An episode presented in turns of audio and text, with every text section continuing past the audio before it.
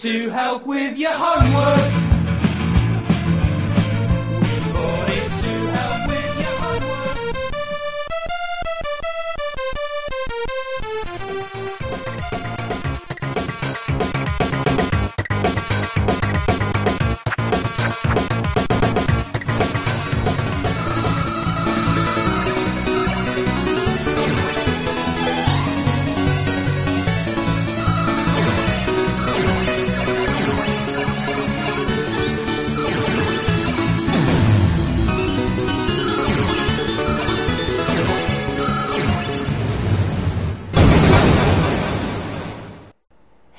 Retrocomputaria, porque velho é o seu PC.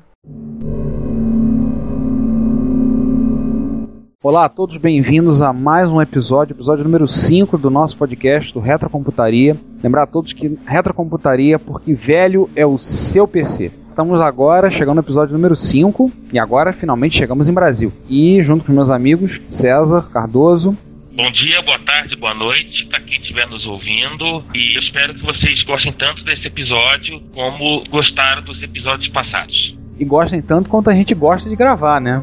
Porque pra gente acaba É sendo difícil, diversão. é difícil. E também João Cláudio Fidelis está aí presente. Olá pessoal, estamos aqui para mais uma gravação de programa, então vamos lá.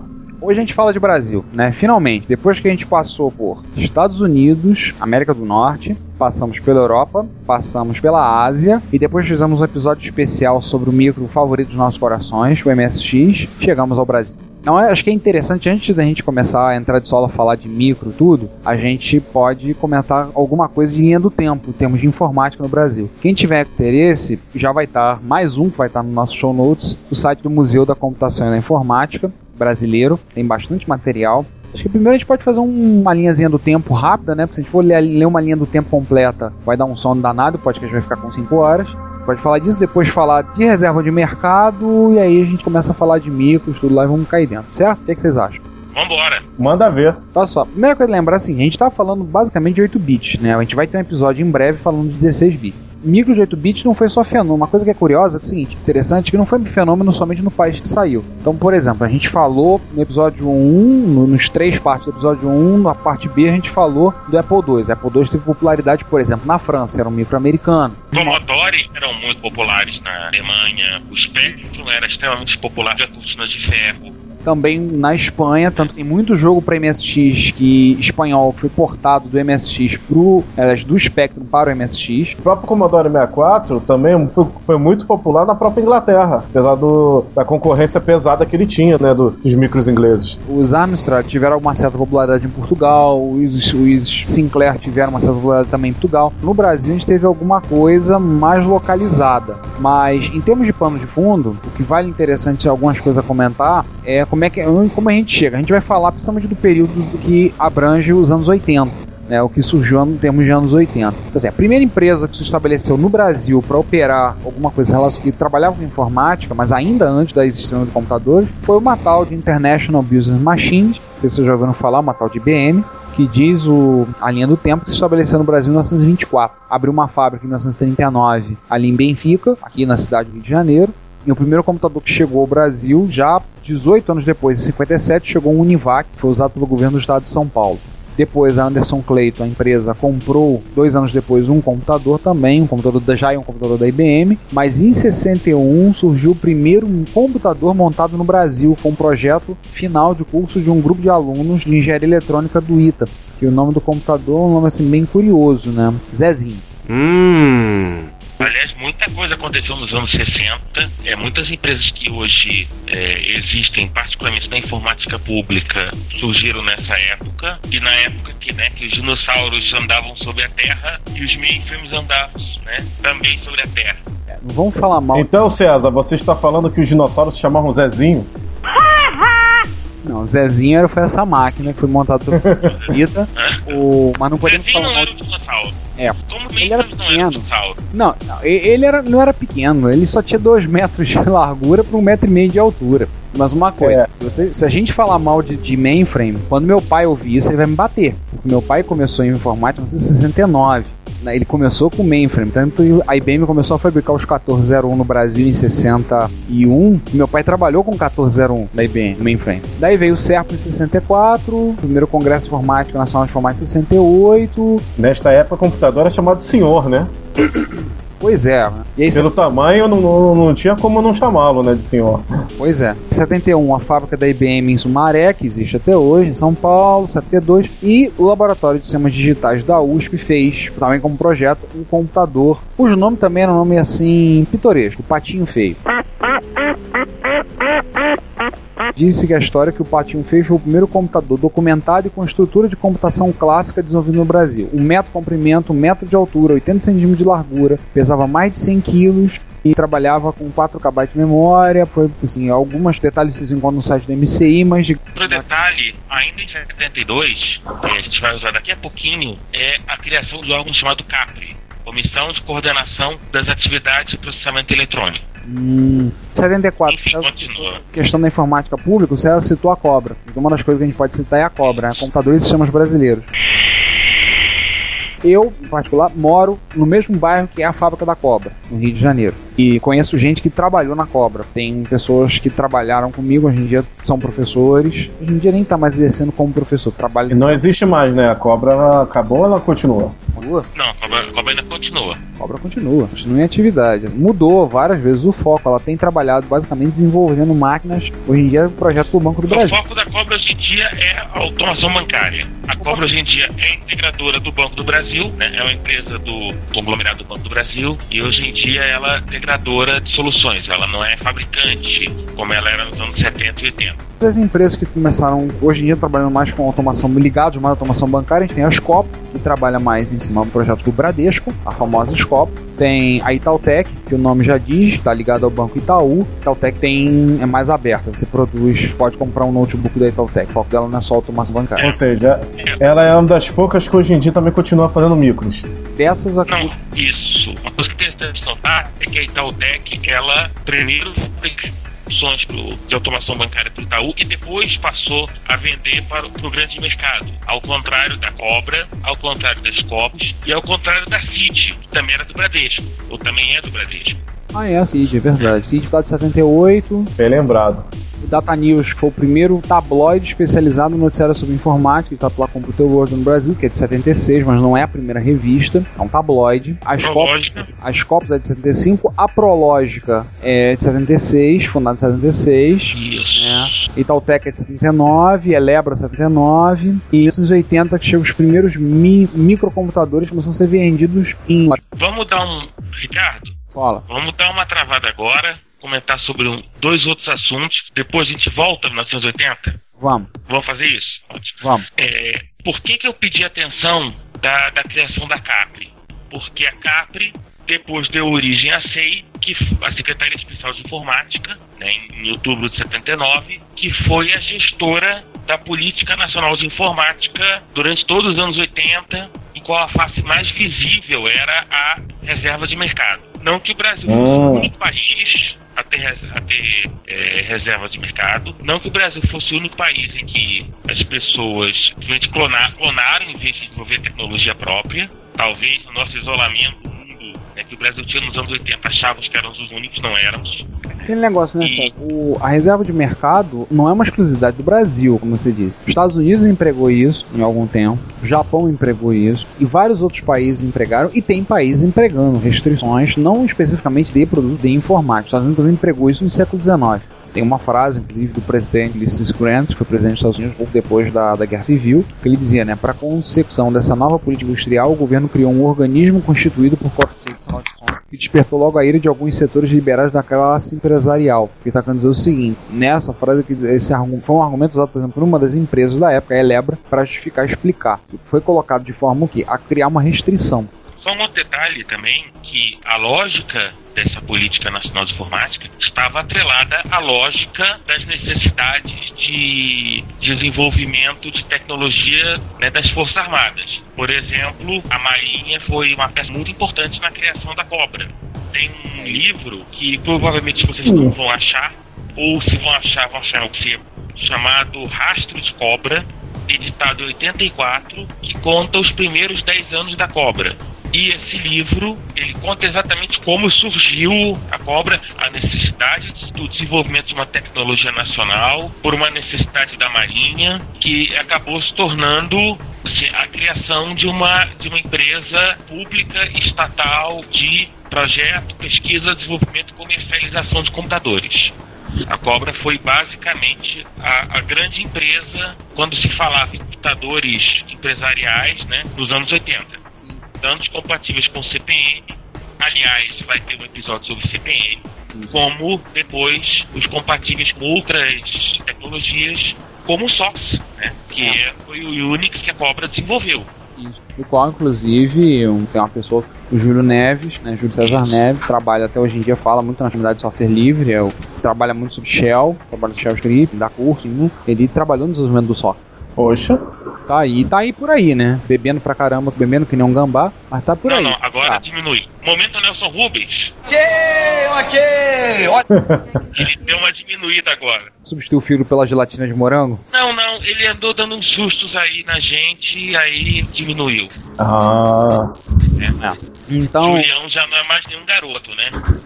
Ele não é nenhum garoto. Grande figura, pessoa fantástica, é, principalmente quando tá sóbrio. É, gente boa pra caramba. Tive o prazer de conhecer ele num churrasco há algum tempo. Gente boa, assim, muito legal. Pessoa que talvez a gente pudesse. A gente pode pensar em um dia falar com o Júlio, né? Quem sabe a gente pode chamar o Júlio pra bater um papo, contar um pouco de podres daquela época, né? Pode pensar em quem sabe convencer ele a gravar um dia com a gente. Cara, ia ser sensacional. Ia ser sensacional. Se ele lembrar que a gente chamou, beleza. Ah, isso vai ser gravado, então. Ah, sim. O nosso ouvinte vai poder cobrar da gente isso. E dele. Também. É claro, se eu não cortar isso na edição fora, né?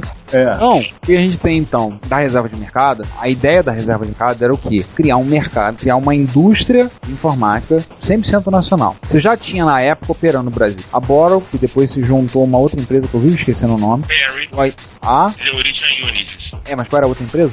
Sperry. A Sperry, verdade. A Borrow juntou a Sperry, deu origem a Unisys, tá aí ah, na atividade, existe, tá aí funcionamento até hoje. Você tem a IBM, você tem a Olivetti, italiana, tinha a HP, já presente no Brasil, algumas outras empresas já presentes. Mas a ideia da indústria política nacional de informática era o quê? Criar uma indústria nacional. Na verdade, foram dois momentos. Primeiro, havia um momento em que essa reserva de mercado era determinada por re- regulamentos dos órgãos, CAPRE e depois eh, E aí, em 1984, que foi transformada em lei. Então, são dois momentos. Havia um momento que, isso, que eram regulamentos do, né, do próprio executivo e depois o, o executivo consolidou e mandou uma, um projeto de lei para o legislativo. O legislativo aprovou e se tornou a Lei de Informática de 1984 que é um pouco antes do nosso ponto de corte do episódio de hoje, já antecipando. É. Eu acho que a questão é a seguinte: a reserva de mercado tinha uma proposta interessante, desenvolver uma indústria local.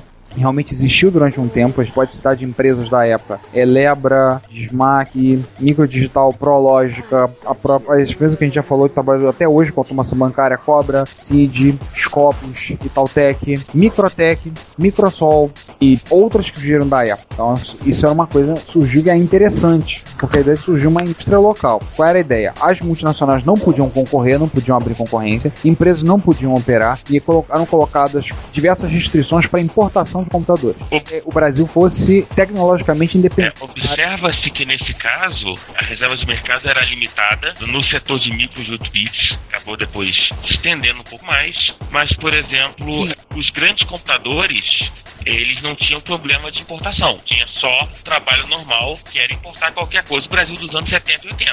É.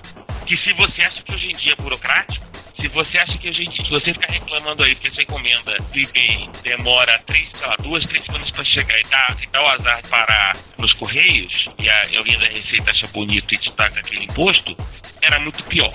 Porra, viva Hélio Beltrão que começou aquele processo todo de desburocratização do Brasil, né? Nos Pois é, anos 80 você tinha que ter certificado de bons antecedentes pra tudo. De provar que você tinha bons antecedentes até para acho que até para atravessar a rua, bobear. O Hélio Beltrão começou esse movimento para tentar desburocratizar o Brasil, tornar as coisas menos burocráticas, que eram bem piores do que hoje em dia. Né? A gente já reclama da burocracia, mas assim, a, a ideia até que era interessante da reserva de mercado. Claro que gerou distorções. Pode comentar, a gente pode lembrar de distorções como, por exemplo, pirataria de hardware. Você podia clonar e, digamos assim, de uma certa forma, a lei amparava aqueles que clonavam o, o hardware de um micro de 8 bits produzido no exterior, um projeto, um, um outro projeto podia clonar e vender aqui. Tinham, como a gente já viu em episódios anteriores, existiam vários micros, tinham chips customizados. E vários desses micros foram copiados, porque foi gerado, claro, gerado uma massa crítica aí, gerou-se um know-how de profissionais especializaram em fazer engenharia reversa, em desmontar e remontar para refazer o produto, né? Como a história daquele caça, daquele caça dos anos 70, que o, o piloto Victor Velen fugiu, um MiG-25 fugiu da, da União Soviética para o Japão, ele desertou e a União Soviética pediu o caça de volta. E o Japão entregou o caça em caixa, todo desmontado. Desmontaram para entender como é que o, o avião funcionava. Obviamente teve um apoio dos Estados Unidos muito de perto para saber como é que o avião funcionava. Mas voltando a informar. Então, eu acho que o que, que vocês lembram assim de exemplo clássico da época de, de engenharia reversa? Tem dois que me vêm à cabeça. Bom, o primeiro foi o Spectrum, né? É o amigo de TK90X e TK95, que a ULA foi feita uma engenharia reversa. Não, e dizem que o Sir Clive Sinclair descobriu isso e não gostou nada. Pelo contrário, ficou irado. E Esse é- dizem que o pessoal que fez ele reverso sumiu, né? Da microdigital. O pessoal nem sabe pra onde o pessoal foi parar, né? Os engenheiros. Ah, isso aí eu já não sei. Mas acho que o exemplo mais clássico, João, e que deu mais confusão foi o clone do Macintosh. Sim. O 12. famoso Unitron Mac 512, né? Que tem Agora a gente tá saindo um 512. pouquinho. Agora a gente sai um pouquinho da órbita dos 8 bits e fomos pra terrenos mais poderosos. Isso, mas aí a gente vai e volta por um bom motivo que muita gente considera, e aí inclusive é, eu tô nesse time, que ali acabou a reserva de mercado enquanto uma política que o governo aplicava. Houve um contencioso extremamente ruidoso, Esse fato É, é. é visto no noticiário das 8, revisto na Isso. televisão, o pessoal comentando. É. E a briga É. se arrastou durante semanas no noticiário. E eu vi aquilo garoto e eu depois pra vir saber que aquilo ali era o quê? Era o clone do Macintosh que eu tinha lido na Microsistemas, que eu tinha lido sobre ele, que era uma pressão muito grande que a Apple estava fazendo em cima pelo governo americano, o governo americano pressionando o governo brasileiro. que o Mac até aquele momento não havia sido copiado. E até aquele ele foi copiado e depois levou muito tempo para ter um clone depois, para vir a ter clones. Hoje em dia os Hackintosh e você ter o macOS 10 instalado no seu notebook, no seu micro de mesa, é uma coisa comum também, não é nada de espantoso. Eu, eu tive por um tempo em um notebook macOS 10 instalado, experimentei, usei, achei legalzinho, achei simpático, mas tinha lá, isso era tranquilo, mas na época, lembre o seguinte, os micros da Apple, depois do Apple II, a, a Apple passou a adotar a política de fechar o micro de tal forma que só ela abria. Então, aquilo que você vê hoje em dia da Nintendo, que a chave para abrir um Nintendo Wii tem a ponta em forma de Y, ou que são para, os parafusos são de formas não padrão, tamanhos não padrão, isso aí começou lá atrás com a Apple. A Apple fazia isso nos anos 80. Tipo, o, o Macintosh, ele não tinha botão de eject no drive de 3,5. Se você botasse o disquete, clicasse no desktop, no ícone do eject, e ele não ejetasse, tira o computador da tomada, desliga ele, mete baixo do braço e vai na autorizada da Apple para eles abrirem e eles cuspirem o disquete. Agora os caras chegaram, pegaram o Mac, o Mac clássico, né? Pegaram o danado, desmontaram e fizeram, clonaram. É uma, uma obra de engenharia reversa, assim, das mais fantásticas. Isso né, gerou um- uma briga extremamente ruidosa entre Brasil e Estados Unidos. Houveram retaliações contra diversas exportações brasileiras, inclusive o suco de laranja, que na época era a estrela da exportação brasileira, e num país como o Brasil, no final dos anos 80, aliás, dos anos 80 inteiro, estava praticamente em permanente crise cambial, era um país que tinha uma extrema dificuldade em, em se financiar dólares, ter as exportações retaliadas era algo inaceitável. Fora uma dívida externa grandiosa nas costas. Acabou que o governo brasileiro, no caso a ONI, que era o Conselho Nacional de Informática e Automação, que era o órgão gestor pós-lei de informática da Política Nacional de Informática, não aceitou, não deu sinal verde para a fabricação do Nitron. Só um detalhe, na época a empresa tinha que submeter o projeto aos órgãos gu- eh, governamentais, CAPCEI e eh, CONIM, dependendo aí do, do, né, da época, para conseguir ter acesso a uma série de, de coisas, tipo, desde eventuais fiscais até o direito de se manter pre- preservado. né? E aí nunca viu a luz do dia oficialmente. A gente sabe, tem colecionadores que tem Nitron Mac 512. Se eu não estou errado, o Anônimo tem o manual do Mac 512. Tem, quarto elemento tem. Tem o manual e Quarto elemento. Eles trocaram a maçãzinha dos ícones nas fotos, a maçãzinha tem um quadradinho no lugar. Assim, estava pronto para sair e não saiu. E até hoje o Mac 512 é um micro qua- que tem um status quase legendário.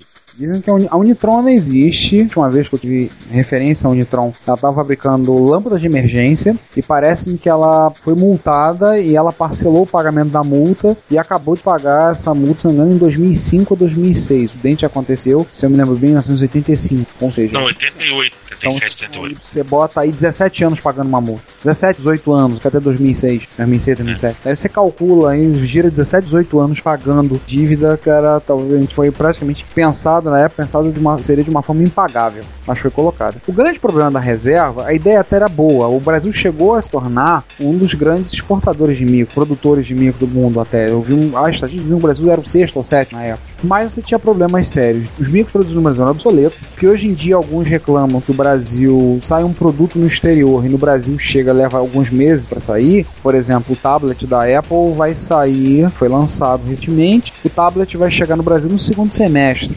É, a princípio, os contratos vão ser assinados em junho para chegar no segundo semestre.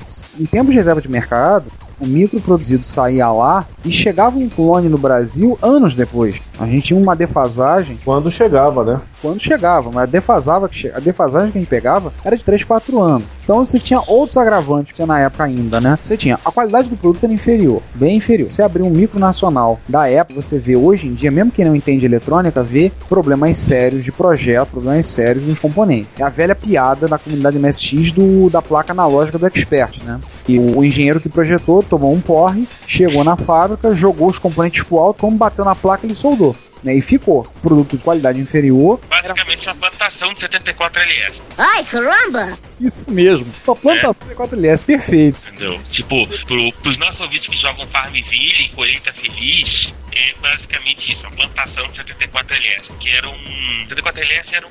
Era era um chip do, é um chip do tipo TTL que até hoje é muito comum, muito usado em projetos eletrônicos. Isso. Família 74LS. Aí você tinha qualidade inferior, o produto era obsoleto e era muito caro. TRS-80, modelo 3, CP500 e os Apples também sofrendo mal da plantação de TTL.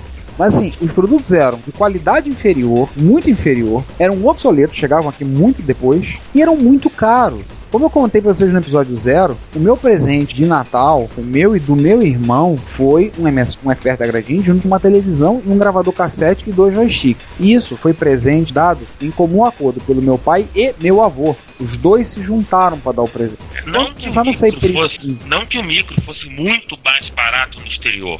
Se você for pegar os pontos de lançamento, era 600 dólares, 700 dólares, 500 dólares, O Apple II custava 1.200, 1.300. entendeu? 1000, 1200. Não era.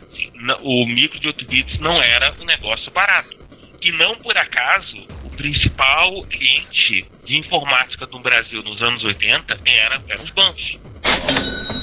Que automatizaram o seu, né, o seu parque em uma velocidade talvez única no mundo pelas, pelas peculiaridades da inflação brasileira, porque nós tínhamos a, na época correção monetária, na prática tudo era corrigido pela correção monetária.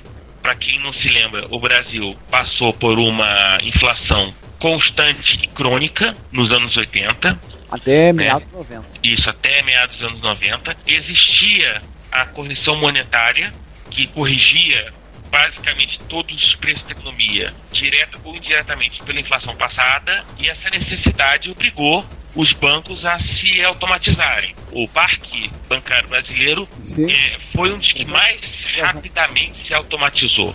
E o processo de informatização dos bancos foi extremamente rápido, né? Foi. Até hoje, o modelo de informatização de banco do Brasil, a informatização, a informatização e a automação bancária do Brasil são únicas no mundo e estão entre as melhores. Então, o Brasil foi um dos primeiros países do mundo a, por exemplo, ter um, um em que os bancos tinham sistemas unificados de caixas eletrônicos. É. O Brasil foi um dos primeiros a ter internet bem. Se em outros países você não tinha caixa ou caixa eletrônico era, ou caixa remoto é, não era em tempo real. Você tirava um dinheiro, de repente, não caía na hora. E no Brasil, Já nos anos 80 você ia lá, tirava seu dinheiro de, e esse débito caía na hora, por exemplo. Ou o pagamento que você pagava, sacava do teu dinheiro, já ia para quem ia receber e tal. E isso, assim, então, anterior não era a velocidade era bem, Bem. não era rápida. Isso. Então, saindo desse parênteses, não era tão barato o micro na época. Mas no Brasil certamente era, era mais caro, até também por causa do poder aquisitivo do brasileiro. Também era mais baixo, né? Não que fosse uma coisa tão diferente do que ocorria no resto do mundo, mas no Brasil o micro era extremamente caro, até também pel, pela questão do poder aquisitivo da população brasileira, que nunca foi dos mais altos do mundo. Sempre foi problemático e você tinha um probleminha muito sério chamado inflação. Problemas muito sérios. Planos, plano cruzado, cruzado 2, plano verão e todos esses planos que terminou com o plano real. Chegamos até o real. Todos isso. O problema que ainda teve da reserva, porque a gente tá falando do caso de reserva, vamos falar. Dois pilares que ficaram devendo da reserva. Universidade, cidades estavam destruídas, houve um grande investimento na época dos militares na universidade pública, principalmente nos programas de pós-graduação. É, a COP, que pertence ao FRJ, surgiu, cresceu enormemente no período militar, militar. né? eles enxergaram como uma, uma questão estratégica, investir em, em tecnologia, investir em pesquisa, mas as universidades não estão, tinham, só teve isso, teve algumas outras, PUC teve investimento no Rio de Janeiro, USP, Unicamp, mas era muito pouco. E a universidade estava em frangalho, estavam toda quebrada. E a outra parte que tinha é desenvolvimento de software, né? que era outro problema. O que saiu de software tinha sucedido era o software de automação comercial, sistema de contabilidade, plano de pagamento, automação bancária, coisas assim. Muita cópia saiu. Ô, bota a cópia nisso. Até porque o Brasil não tinha uma lei disciplinando a questão da pirataria de software, acho que 85, 86, não lembro agora, quando saiu a lei do software. Você lembra do caso do Cisne, das Copas? As Copas copiou o MS-DOS 3.3 da Microsoft, Isso. lançou com o nome de Cisne, eu lembro do lançamento dele, colocou. Mas o Cisne não era escrito em Pascal? Há uma briga nessa história toda. Era o Cisne ou era outro tempo? Não, o Cisne não, o Cisne era escrito em Pascal, é no outro sistema. É, acusaram o Cisne, a Microsoft acusou a. Com essa situação, não ficou provado, né, não ficou justificado. Eu acho que não ficou provado, até porque o Cisne era em Pascal e o MS-DOS era em C. Então, assim, tem gente falando sobre isso, a questão do Cisne, você tinha outro. Um exemplo da época, o Samba. Não é o sistema, o sistema usado em Linux para protocolo SMB. O Samba, que era uma planilha eletrônica, tá, produzido por uma empresa no Rio de Janeiro. Não me lembro mais o nome da empresa, acho que era PC, só não lembro. O Samba era cópia de um produto exterior. O ABC, que era um processador de texto, era cópia e uma estatal da Sistema Elétrico Brasileiro. No Rio de Janeiro comprou várias licenças de software, foram instaladas várias. Quando vazou e saiu essa história que era uma cópia, que era uma pirataria, deu uma confusão, foi um barata voa daqueles. Pai conta essa história, porque ele estava no meio desse rolo, ele instalou muitas dessas licenças. Foi um, um barata voa danado para poder se resolver, como é que ia ficar, como é ia ficar, tudo lá, e aí trocaram o produto. Lá que você tinha que ter uma indústria forte, que ter pesquisa, e você tinha que ter produção de software. Você tinha a indústria surgindo, mas software quase tudo era cópia e alguns se justificavam numa pseudo-ideologia dizendo que a pirataria era uma forma de se compensar, porque as multinacionais estavam explorando um país subdesenvolvido, nós estamos, estamos fazendo uma compensação roubando eles, ou seja, política do Robin Hood, que não justifica nada. Você tinha também é, a universidade para pesquisa, que era uma desgraça, não tinha nada. A UFRJ, eu falo conhecimento próprio, até a época eu entrei na universidade, você ainda tinha computador com cartão perfurado. E eu entrei na universidade nos anos 90. Ainda tinha máquinas lá que aceitavam cartão perfurado. Então tinha uma, uma luta muito grande com essa pressão, como falou o César, do, do Mac 512, a respeito do Mac 512, e a pressão da Apple, pressão do governo americano. Aí começou a quebrar a reserva de mercado ao meio mesmo, precisamos rachar a reserva mas ah, os consumidores já estavam chiando, isso incentivou fortemente o contrabando. Tem histórias homéricas de contrabando na época, como o pessoal trazendo, na época não eram notebooks, eram laptops, e trazendo laptops em comitiva presidencial, trazendo para contrabando, não era nem para uso próprio, era para vender. E usaram comitivas presidenciais para trazer. Há essa história, não há prova. Então a universidade, falta da universidade, a questão do software, não tem jeito, né? Faltou, deslocou, né? Você tinha mercado, um mercado grande surgindo, tinha indústria, mas não tinha pesquisa. Então não dá para você manter equilíbrio.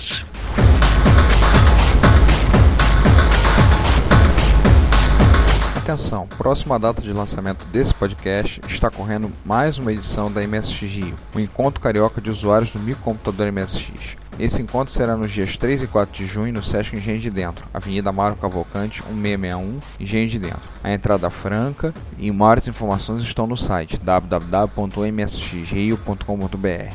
O horário é de 10 às 18 horas. Se você for, terá também a oportunidade de conhecer alguns dos podcasters que cometem o retrocomputaria, além de com certeza se divertir um bocado. Não perca! Antes de tudo, para quem ficou curioso, a trilha sonora da parte A desse episódio é composta pela gravação ao vivo de uma apresentação do projeto Ghosts and Eggs, que foi feito em dezembro de 2009. Este é um projeto experimental de música eletrônica que teve início no final de 2007. Apresenta um som com influência de música técnico, IDM e industrial, com paisagens sonoras sombrias, mas com influência e uso de efeitos sonoros de micros e videogames clássicos. Por isso, parte da nossa trilha sonora nada melhor do que música made in Brasil. E na sessão musical de hoje, algumas músicas do CD Vocabulário do Bojo. O Bojo é um duo de música eletrônica que aparentemente não tem muito a ver com retrocomputação. Só que um dos membros, José Maurício Bussabi, trabalhou na Gradiente nos anos de 1980 e é autor, entre outros, do programa Toque, comercializado pela mesma para os MSX. Além disso, autor de livros sobre música e informática. Maurício esteve em uma passagem longa pela Microsoft antes de dedicar-se ao Bojo. Então, ouviremos as quatro primeiras faixas apresentadas pelo Bojo no show de lançamento do CD Vocabulário, em versão estendida. Todas as músicas estão disponíveis no site da banda, que é bojo.net. Então, curtam o som e nos vemos no próximo episódio.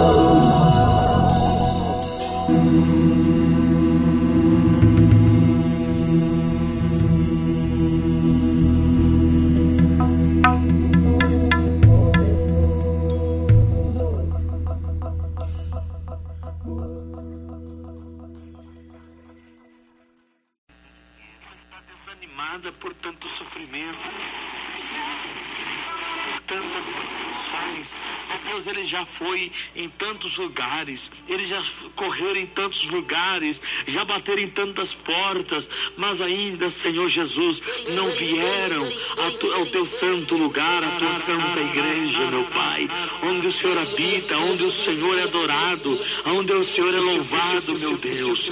Meu Deus, e na tarde deste domingo,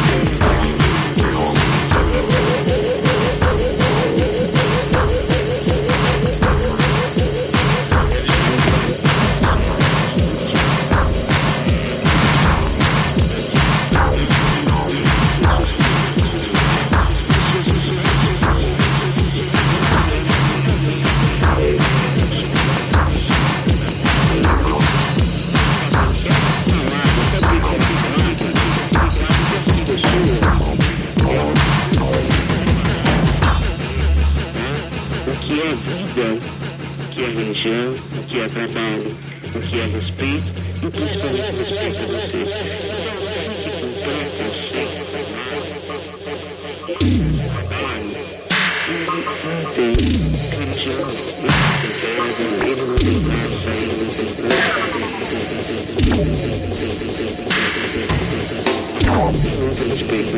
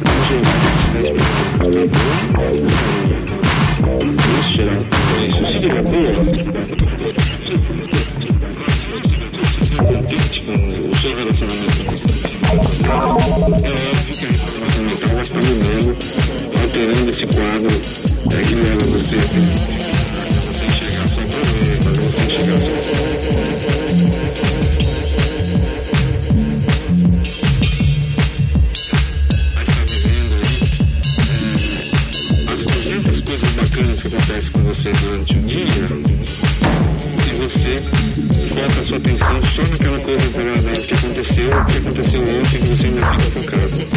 Porque o simples fato de você acordar de manhã e abrir os seus olhos já é motivo suficiente para você ficar alegre o dia inteiro. Porque o dia que você acordar de manhã e não abrir os olhos, meu querido, minha querida, eu não sei o que vai acontecer, tá?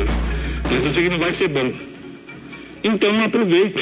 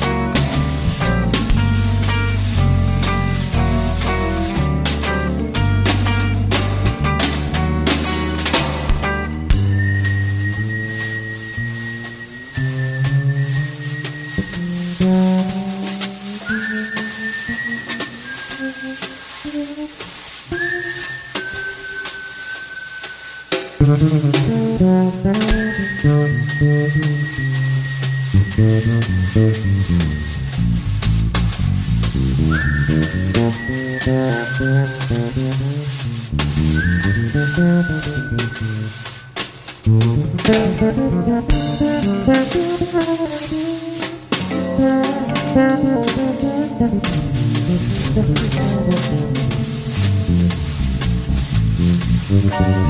you.